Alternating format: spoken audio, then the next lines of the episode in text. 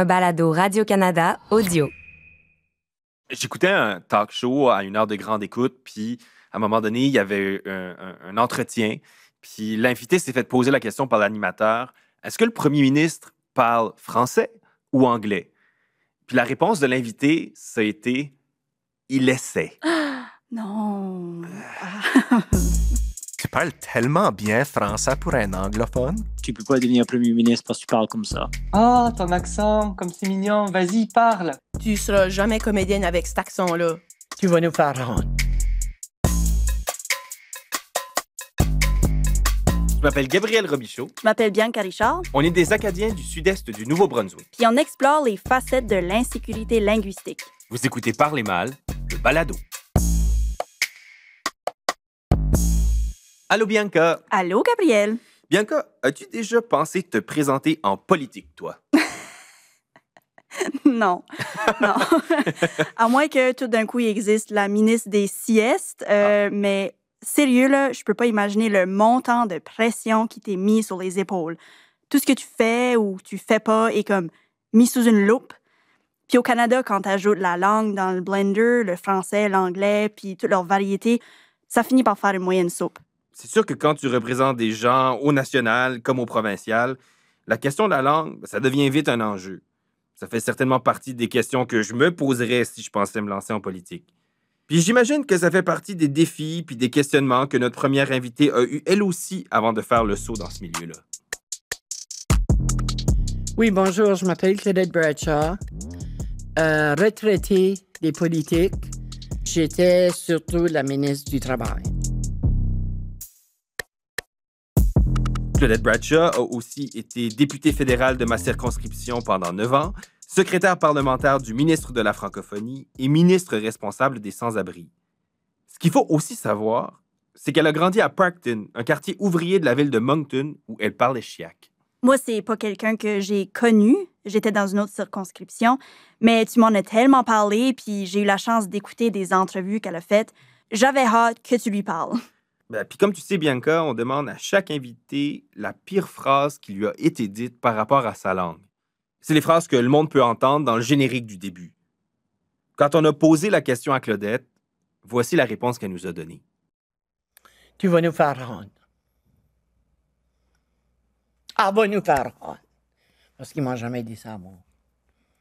Ouais, ça, j'y pense souvent. Ah, va nous faire Oh, gars, avez-vous vu la, manière qu'elle parle français elle va nous faire honte? Puis ça, ça m'avait vraiment fait mal. Parce que moi, c'est qu'une chose que j'ai jamais voulu faire, c'est faire mal aux gens de Moncton, mes reviews PDF. Jamais, jamais, jamais de ma vie. Puis je savais que j'avais de l'ouvrage à faire sur mon vocabulaire à Ottawa. Ça, j'avais été là assez que je connaissais ça. Mais euh, j'ai été pour mes cours de français à Ottawa pour mon vocabulaire, aussitôt que j'arrivais. C'est fou, pareil, qu'elle a senti tellement de pression pour bien parler qu'elle a fini par prendre des cours de français à Ottawa. Mais en même temps, c'est-tu vraiment à elle de changer sa façon de parler? C'est-tu si important que ça si elle fait bien son travail de députée ou de ministre? On s'en fout tu pas un petit peu de sa façon de parler? J'avoue que des fois, je me demande si la solution pour contrer l'insécurité linguistique, ce serait pas de laisser tout le monde parler comme ils veulent, quand ils veulent. Mais quand on creuse la question avec Annette Boudreau, la sociolinguiste qu'on a pu entendre dans le premier épisode, on se rend rapidement compte que ça peut pas être aussi simple. Ça ne veut pas dire que les gens peuvent parler comme ils veulent dans toutes les situations de communication. Ça, je pense que c'est important qu'on y revienne. C'est-à-dire que parce qu'on travaille sur l'insécurité linguistique, parfois le message qui est perçu à tort, c'est Ah, c'est bien. Donc, je peux parler comme je veux dans toutes les situations. Malheureusement, c'est pas vrai parce que euh, il y a des valeurs sociales qui sont rattachées à la manière de parler et ça serait rendre un très mauvais message aux gens de dire vous n'avez pas besoin de connaître le code, vous n'avez pas besoin de connaître la norme, vous n'avez pas besoin de changer votre langue selon les situations de communication parce qu'ils vont payer peut-être un prix social. Ce sont souvent des gens qui ne sont pas retenus dans les entrevues pour des emplois. On va plutôt choisir quelqu'un qui s'exprime selon la norme de la région peut-être, mais selon une certaine norme. Donc, ça ne veut pas dire que tout se vaut.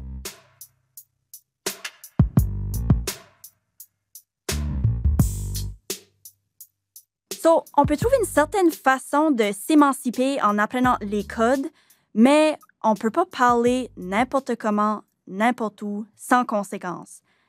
C'est un peu comme des vêtements. Je m'explique. C'est pas vrai qu'on peut porter un pyjama dans une soirée officielle sans le risque d'être critiqué ou payer un prix social. Ça veut pas dire qu'il y a quelque chose de mal avec les pyjamas. C'est juste, il y a des contextes qu'on peut emporter puis d'autres que non. Si on prend l'exemple de Claudette, ben, elle a payé le prix au début parce qu'elle était confrontée à un milieu qui était différent de celui où elle a grandi, qui avait d'autres codes, d'autres standards qu'elle ne maîtrisait pas. Sauf que dans son cas, ben, la facture a fini par doubler parce qu'en apprenant à maîtriser ces codes-là, ben, c'est son propre milieu qui a fini par lui reprocher de renier ses origines. À un moment donné, j'avais une, entrevue à Radio-Canada. Puis c'était ma première fois revenue avec tous mes cours de fête. Fait je m'avais dit, OK, Claudette, fais d'efforts, fais d'efforts. Fait dans cette nuit-là, j'ai pensé à tous les mots français que j'avais appris. Et j'étais prête pour mon entrevue. Fait j'ai été sur ma mère avant pour quelque chose, puis j'ai dit, oh, maman, écoute Radio-Canada, l'émission y a 4 heures. Elle a dit, OK, parfait. J'arrive à la maison. Quand j'arrive à la maison, ma mère était debout à son poêle à la cuisine. Je pensais, j'ai rien fait de mal. Mais dans ma tête, ça fait jus dans le trouble. Quand ma mère m'attendait que j'arrivais, je savais que j'étais dans le trouble. Je rouvre la porte. Elle dit, qui que tu crois que t'es, toi? J'ai dit, quoi? Elle dit, t'as fait une vraie folle de toi-même, l'émission. J'ai dit, qu'est-ce que tu veux dire? Elle dit, les gens qui ont voté pour toi, là, ils n'avaient jamais entendu parler comme ça. Elle dit, Claudette, le monde veut pas cette Claudette-là là, qui était sur la télé. Ils veulent la Claudette qu'ils connaissaient. Si tu veux changer comme ça, là, attends-toi pas d'avoir le même support que tu avais. Tu sais, puis c'est comme ça que c'était chez nous. Puis on a été élevés que, que, regarde, tu parles chiac, tu vas parler chiac. Puis si quelqu'un vient souper ici, va rouvre jamais la gueule puis parler comme tu parlais sur le TV. C'est pour elle, je respectais pas les gens de Parkton si j'avais appris à parler comme ça. Tu sais? Puis, je l'ai gardé, puis j'étais tellement pr- prise que je pouvais pas y répondre. Puis là, fin, j'ai dit, Maman, sais-tu, c'est vrai que tu as dit. Faudra que je fasse attention à ça. Mais non, j'ai pas dit, faudra que je fasse attention. J'ai dit, faudra que je me watch. On rit, mais c'est sa famille qui lui a dit ça, là. En même temps, euh, je comprends trop bien la situation. On se parle souvent du no man's land linguistique, toi puis moi, Gab. Tout d'un coup, en faisant des efforts d'un côté, ça tire de l'autre. Ça me fait beaucoup penser à quelqu'un d'autre de par chez nous qui a lui aussi eu à naviguer dans toutes sortes de questions linguistiques pendant sa carrière politique. Bonjour, Brian Galland ici de Shediac Bridge, premier ministre du Nouveau-Brunswick de 2014 à 2018. Brian a grandi dans une région surtout francophone, d'un père acadien et d'une mère anglophone. Comme dans beaucoup de familles exogames, il parlait anglais à la maison. Brian a commencé l'école en immersion française avant d'aller dans une école francophone vers l'âge de 10 ans. Ceci dit, il se considère francophone et en est particulièrement fier, justement parce qu'il a mis tellement d'efforts pour apprendre et maîtriser le français. Malgré ça, je me souviens que, comme pour Claudette, la façon de parler français de Brian lui a valu son lot de critiques pendant son parcours politique. Mhm. Lorsque j'étais dans la course pour la chefferie du Parti libéral du Nouveau-Brunswick, un député libéral m'a demandé pour une rencontre. Il voulait me donner quelques conseils. Lors de cette réunion, la seule chose qu'il voulait me donner comme conseil, c'est de changer la façon que je disais le mot merci. Je le prononçais dans le temps, merci. Il a dit que quelqu'un qui veut devenir premier ministre du Nouveau-Brunswick ne devrait pas prononcer euh, le mot comme ça. Dans le moment, j'étais insulté que le député a, choisi de me donner un conseil et c'était pas concernant, euh, je sais pas moi, l'éducation, la, la protection de l'environnement, la relance économique, la campagne. non, c'était à propos de mon français et plus précisément un mot. Un mot qui, disait, qui faisait en sorte que je, je donnais l'impression que je ne pouvais pas devenir premier ministre. Puis j'étais en colère parce que pour moi, et j'ai dit ceci lors de la rencontre, j'ai pris ça comme si le député me disait essentiellement que quelqu'un comme mon père, qui prononce ça souvent merci, ne pouvait pas devenir premier ministre. Un Acadien du Sud-Est qui a peut-être ramassé un accent euh, qui provient de Chile Bridge, euh, ben là, tu ne peux pas devenir premier ministre parce que tu parles comme ça.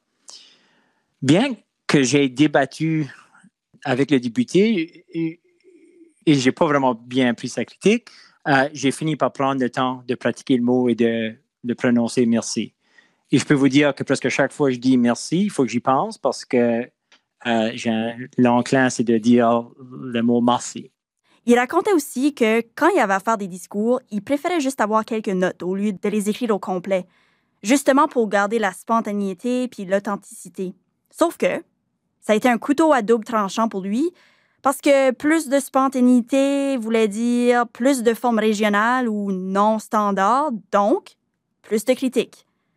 Puis il y a un article en particulier qui se souvient encore presque dix ans après sa victoire comme chef de parti. J'ai été tellement blessé quand il y a eu un article dans les médias sur la façon dont je parlais le français. L'article contenait une analyse d'un spécialiste linguistique sur mon utilisation inférieure, selon lui, de la langue française. J'étais comme complètement détruit. J'étais fatigué après la course, évidemment. Je venais de gagner, alors j'avais un peu d'énergie, mais j'étais, fatigué et j'étais déçu. Je veux dire, tu travailles tellement fort d'être dans une telle position pour essayer de faire une différence. Tu as hâte de parler des idées que tu as pour la province, de ta vision, tout ça. Et quelques jours après que tu viens de réaliser cet accomplissement que tu as travaillé tellement fort pour bien des années, euh, les gens sont en train de critiquer la façon que tu parles. Um, ouais, puis, je veux dire, j'ai travaillé fort pour être bilingue toute ma vie. C'était un peu une bataille pour moi, personnellement, de pouvoir parler le français du tout. Là. Um, même si on est habitué de se faire critiquer. Comme premier, je me faisais critiquer à chaque jour, il n'y a pas de doute. Mais celui-là, on dirait que ça, ça, attaquait un peu mon identité, ça attaquait un peu ma culture, ça, attaquait ma région. J'étais offusqué d'un côté aussi parce que moi, mes amis parlent tous comme ça, ma famille parle de même. Et c'est comme si tu venais de dire que c'était, je ne sais pas, là, il y avait un commentaire à un moment donné dans les médias euh, que c'était genre euh, le français des bois de 300 ans passés. Puis tu sais, c'est.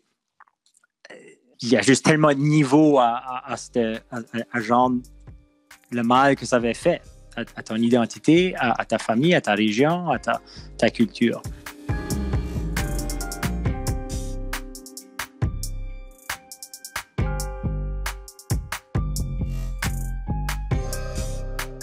Ça revient en plein à ce qu'Annette nous disait dans le premier épisode. C'est-à-dire que les commentaires sur la langue maternelle de quelqu'un sont souvent beaucoup plus personnels que d'autres sortes ou d'autres formes de critiques. Ils peuvent donc avoir vraiment un impact beaucoup plus profond. Mm-hmm. Puis parmi les effets que l'insécurité linguistique peut avoir, qu'on oublie parfois, c'est qu'à force de sentir que leur français n'est pas adéquat, certains francophones vont se tourner vers une alternative qui leur permet d'éviter de vivre les sentiments que Brian a vécus. Quand j'ai gradué de la polyvalente SGR, mes amis et moi, nous partagions nos photos de graduation je ne sais pas si les gradués font encore ça aujourd'hui, mais nous autres, on, s'échangeait les, photos et on écrivait des messages personnalisés au dos de chaque photo. Et je me rappelle, je regardais toutes ces photos et j'ai remarqué que je dirais environ 75% de mes amis avaient écrit leur message en anglais. Puis, qu'est-ce qui était très intéressant de ça, c'est qu'il y avait plein de fautes d'orthographe dans leur message. Et j'ai longuement réfléchi à ça. Je me dis, pourquoi 30 de mes amis qui sont francophones écriraient en anglais, sais, dans leur deuxième langue, surtout quand c'est clair que ce n'était pas comme s'ils étaient d'incroyables écrivains en anglais. Et, j'ai vraiment, j'ai réfléchi à ça, puis ça m'a frappé. Personne n'allait leur reprocher des fautes d'orthographe en anglais puisque c'est leur deuxième langue. Hein, personne va, va commencer à critiquer un francophone qui a écrit en anglais s'il y a des fautes d'orthographe, c'est leur deuxième langue. Mais ils seront fortement critiqués pour des fautes en français. Annette parlait du silence comme étant la manifestation la plus sévère de l'insécurité linguistique. Mais le silence peut aussi vouloir dire taire son français, puis s'assimiler à la langue majoritaire au lieu. En même temps, est-ce que l'insécurité, c'est uniquement l'affaire des milieux minoritaires? C'est pour répondre à cette question-là qu'au prochain épisode, on part à la rencontre de francophones au Québec et en France. On est curieux de savoir comment ça se passe chez eux, si l'insécurité se vit de la même manière, si ça provoque les mêmes conséquences. En gros, est-ce qu'on est tout seul? Dans le prochain épisode, se faire dire que c'est pittoresque, que c'est cute, que c'est non non, c'est parce que c'est mon c'est ma langue quotidienne moi ça c'est pas pittoresque là. c'est la manière dont je parle tout le temps là, ça n'a pas rapport avec le pittoresque, c'est ma langue, tu sais.